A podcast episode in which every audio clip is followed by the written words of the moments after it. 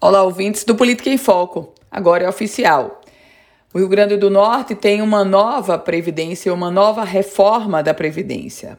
A Assembleia Legislativa aprovou ontem, em segunda discussão, a reforma da Previdência. 21 votos favoráveis, dois votos contrários. Os contrários foram Sandro Pimentel, do PSOL, e Alisson Bezerra, do Solidariedade e um ausente, o deputado Galeno Torquato, do PSD.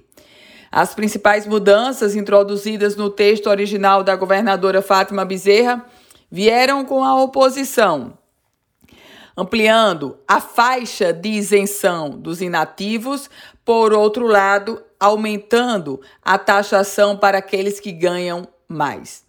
A faixa salarial dos inativos que estarão isentos passou a ser R$ 3.500, praticamente mil reais a mais do que o governo inicialmente estava propondo.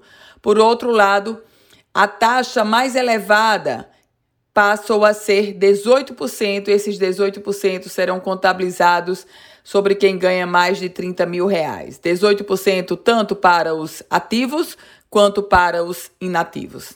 E nesse contexto, o governo do estado teve que fazer sim acordo com a oposição, porque sozinha a bancada da oposição, a bancada da situação, não chegaria a lugar nenhum na reforma da Previdência. Agora mudou o contexto e a reforma foi aprovada com votos da situação e da oposição.